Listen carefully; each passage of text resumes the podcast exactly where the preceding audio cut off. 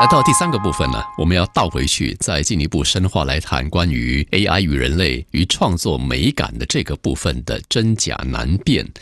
的确，在一定程度上，如果耳朵不够尖、眼睛不够尖或感官不够尖的人，或者是已经被海量的这些 AI 也好、呃人工的东西都好，呃，给蒙蔽了或者给麻痹了，嗯，真的。在相当程度上啊，我们已经很难去分辨到底是真是假。Ricky，您的思考是什么？是，像我就在想，我二十多年前入行的时候，那个时候的网络才刚起头。当时是怎么出唱片呢？大部分的时候，你要被唱片公司给挖掘，就是你要被注意到，不管你用各种方式，自己寄 demo，或者在餐厅驻唱的时候被星探挖掘，对，或是参加了大型比赛的时候拿到冠军或前三名。总之，你要很突出，又刚好被业界的人士给看到挖掘，你才有可能出唱片。这是二十多年前的情况。那十年前，网络的工具已经越来越多了嘛？各式各样的影音平台也越来越多，所以如果你是十年前出唱片的话，哎，门槛就开始降了很低了。只要你有音乐制作的能力，或者是有一把好歌喉，只要透过了网络，你可能就能可以发表作品。嗯，可是虽然出唱片的门槛降低了，因为太多人出唱片了，嗯，这个歌也是海量的出现，你被注意到的机会其实也没有大家想象的那么的高。那现在呢？现在的这个情况的话，就是加上 AI 之后，哦。我倒觉得，搞不好是一个对未来的创作人也好，或者唱片公司的从业人员，还有搞不好是一个如虎添翼型的一种加成的工具。怎么说呢？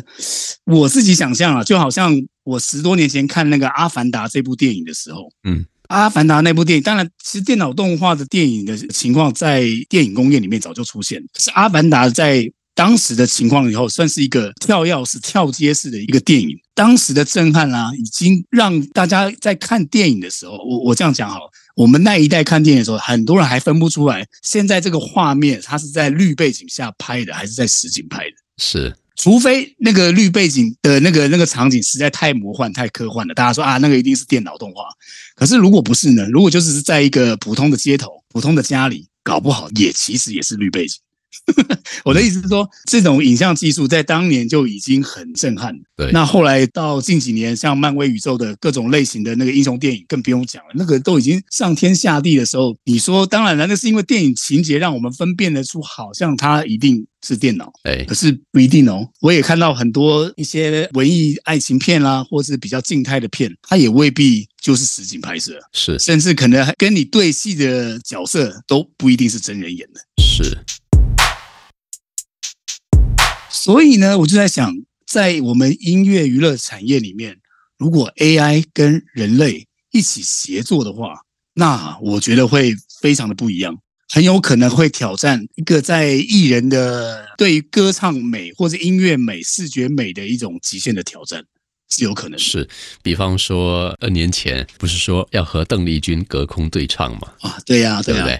那个就是一个科技的产物，没错。而你说几十年前邓丽君逝世之后的十二十来年，那不可能。呃，甚至当时李小龙的这个死亡之塔，因为他还没拍完就走了。嗯。结果呢，他们还得找一个貌似李小龙的人来 啊，做那什么角度的那个侧拍，那么再把他过去的一些的那些画面再剪啊，东剪西凑的拼完那部电影。嗯，在比较接近我们现代的，就是《Fast and Furious》的那部电影。对对对对，速度与激情，对不对？对。那么其中的一位男主角 Paul Walker 就发生车祸过世了，结果怎么办呢？对，那个戏得得完成啊。哎，完了，他们就用这个高端的科技，用 AI 等，把这个电影给拼凑完，而且拼凑的非常之自然。没错，比较起当年的那个《死亡之塔》，就有霄壤之别。可是《死亡之塔》那个时候是杰作，嗯，在那个年代里边所拍出来的这么样的一个就是特效，已经是了不起。再说，嗯，更早以前的这个叫《Ten Commandments》十诫，里面摩西分红海的那些特效，哇，火柱云柱。对当年的那个年代的人看了那部电影的时候啊，简直就是震撼。所以这个震撼以及美感，到底它是否是无缝衔接，亦或是太过粗糙，是因为相对跟对比而来的。嗯哼，如果在没有相对的情况跟没有对比的前提之下，我现在看到的这个，可能真的是瞠目则舌，哇，真的是神来之笔，对吧？所以。我们以现在 AI 的这个进度，就以它现在在短短几年里面的进度，在这种水平，您的预见或您的估算会是什么？我觉得以现在这个发展的话，应该说每一年就是人类跟 AI 在协作的时候是很难察觉的。嗯哼，也就是说，它会一步一步的融入到我们的创作里面，我们的生活里面。它如果是跳跃式的出现的话，大家可能会吓坏，或是某种程度搞不好有些人觉得，哦哦不行不行，我不能接受，或是像当年还在磁带的时候，突然跳到 CD，CD，CD 很多的收藏者突然不见了，然后因为跳跳到了所谓的数位专辑。这种跳跃式的变化是会让很多人是不能接受的。可是我觉得 AI 跟人类的协作应该是一步一步的融合，而且每一年都在融合，融合到大家分辨不出到底哪一部分是人类的，哪一部分是 AI。那我我得说啊，因为音乐或是艺术这种东西，基本上要牵动到了那个目标的群众就是人类嘛，嗯，所以人类只要有感受的东西。AI 只要能够加分，基本上我觉得对创作者来说，或是对从业人来说都是好事情。所以我反而觉得这个样子的情况，我是比较乐观其成的，比较不会那么担忧我们会不会在 AI 的冲击底下，好像损失了些什么事情。我相信您在公司里边，包括贵公司，其实可能已经讨论到一个阶段了，关于 AI 协作的这个问题。呃，我举一个例子。比方说，呃，甄子丹演的这部《乔峰传》，看完之后呢，我太太就说了一句：“哎呦，那个甄子丹化妆化的这么浓啊！”我说：“什么化妆啊？那个 AI 弄出来的好不好？那每一个 frame 把它给弄一弄，那他就看起来年轻，皱纹就没了。那哪里有像以前要化妆化这么厚？以前真的是要化妆化的很厚，嗯，看起来那个皱纹才不在，对不对？那个眼袋才不在。现在哪需要啊？” 所以甄子丹在演《乔峰传》，他能够回春到他三十岁的那个样子。甄子丹现年都已经快六十岁的人了，那《乔峰传》在电影里边的大概是三十岁左右，可能还不到的一个人，对不对？所以从这个点来看，周杰伦就每一天他都在老，嗓子每一天都在磨损，这个面容每一天、身体每一天都在老化。现在你要他回到二十年前的嗓音。那有点不可能嘛？对，当然通过一些就是不需要 AI，通过刚才我们提到的一些软件，它是可以的。可是那个 feel 还是不太一样。以这个作为例子，你们已经在构思如何让你们公司的周杰伦或其他的歌手更加无缝、更加自然、更加顺遂的与 AI 来合作吗？我觉得从这个角度来看的话，就像刚刚李聪你提到的那个例子哦。在电影里面，假设甄子丹的那个角色确实需要演出比他实际年龄轻的一个演出的话，透过电脑、透过 AI 的技术，让他在影像上面的呈现更符合电影要表现出的那个年龄或者那个角色的感觉的话，它是有必要的。可是如果提到音乐的创作或是歌手本身的歌唱这件事情来看的话，因为大家都认识周杰伦，周杰伦几岁，Google 都查得到的。如果如果你现在要他去唱出二十年前的声音，这是不科学的，这是违反人类人类成长的一个一个情况所以我反而觉得，对一个从音乐或艺术的角度来看，就好像你能想象一个 AI 如果创作出一个毕卡索，现在毕卡索早就离开了嘛？假设 AI 能够创作出一个毕卡索风格的一幅画，就算他画的再好，可是他是毕卡索吗？我的意思就是说。毕卡索就不在了，或者在他有生之年创作已经完毕了。他在地球上的生命历程留下的这些艺术创作，它是有它的历史价值、历史轨迹的。对于一个艺人创作型的音乐歌手来说，也是一样的。他的声音从他二十几岁出道，一直到他现在四十几岁，未来他如果唱到六七十岁，那就是不同声音的记录。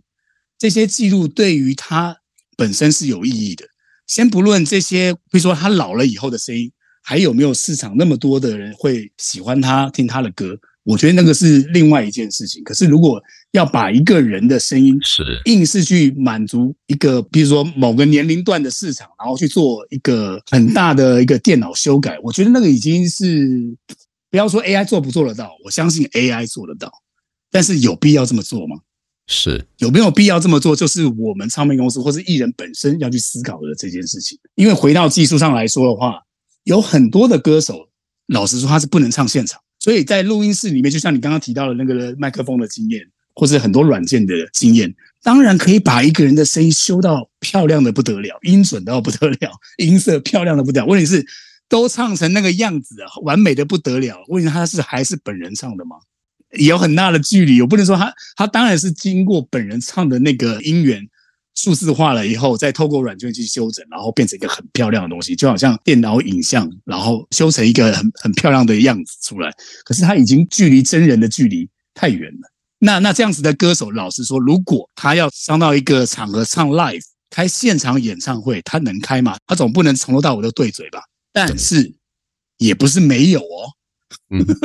我只能说，各种各样的表演形态，或是不同族群呢，他们可能各有需求。那不同的需求，不同的族群，就会产生不同的产品。那这些产品可能就是音乐。譬如说，像我们也应该听过蛮多所谓的虚拟歌手。就是从大概二十年前就有所谓虚拟歌手，可是那个年代可能还是用真人在背后代唱，然后在荧光幕前或视觉上，它可能就是一个动画，嗯，或是是一个电脑做出来的一个一个影像，嗯。可是未来假设声音、影像都可以从 AI 去形成生成的话，那我觉得这样子的产品也不能说它没有价值。我觉得只要有人能够去接受、喜欢。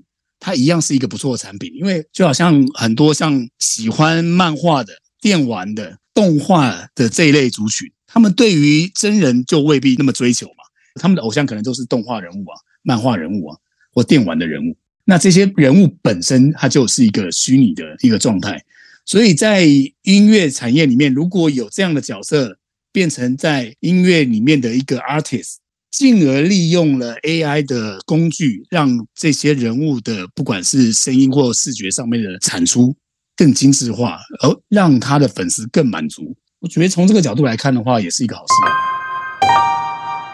您说到的刚才那个内容，它跟美感、美学其实是密切相关的。第一点，对。如果是以一个创作型歌手或者是玩声音的人的角度来看的话，一个人在不同的年龄段，他有不同的声音的一种变化。那年纪越大，声音它会老化；年纪轻的时候呢，他可能是中气十足，而且那个声音嗓子还是比较嫩，还是比较美的。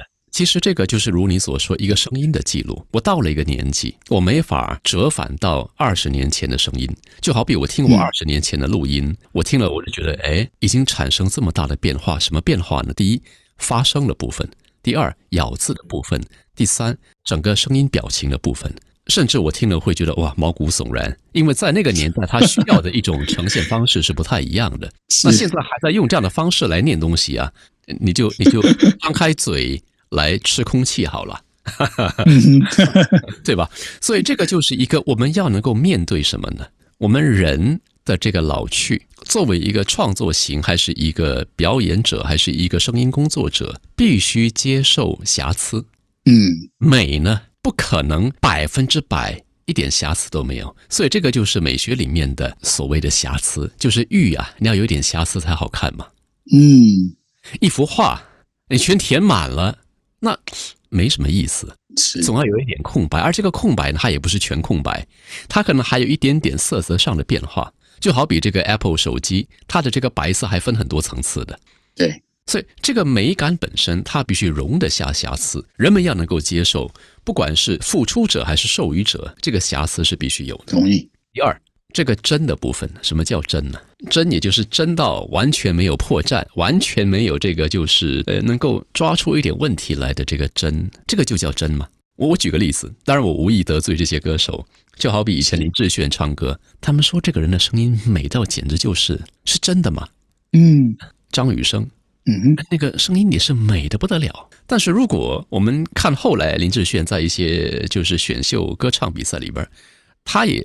碰过唱到破音的情况出现，嗯，而那个破音的情况，其实就是告诉我们说，他还是个人呐，他不是一个机器，那他他不是一个 AI，一个真人，他一定会出现这种情况，所以这个也就是一种美感的构成。不过话又说回来，我们可以把 AI 设计成也让它有一点瑕疵的 AI 吗？我觉得是有可能的。像你刚刚提到了几个例子啊，比如说你你跟 ChatGPT 在聊天的时候，他很诚实，他给你的感觉。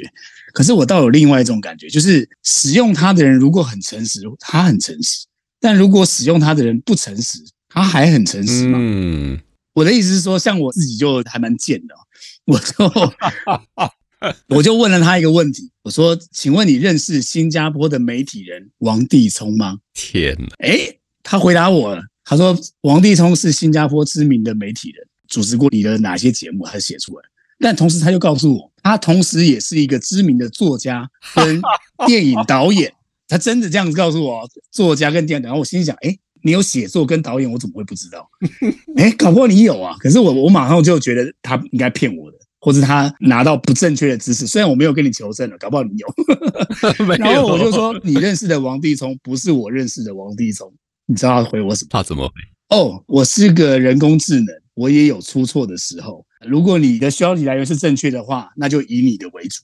哇哦，你知道吗？他这样说，我心里想，哎，你又没有跟我求证，你怎么知道以我为主？我搞不好也骗你的、啊。后来我就做了第二件事情，请问你知道杰威尔音乐就是我我们公司，他呢就写了简介出来。我跟你讲，大部分都对，可是错了两个地方，一个是创立的年份，就是西元几年创立的，他好像这样写西元两千年创立的。然后旗下歌手除了周杰伦，还有林俊杰、啊五月天。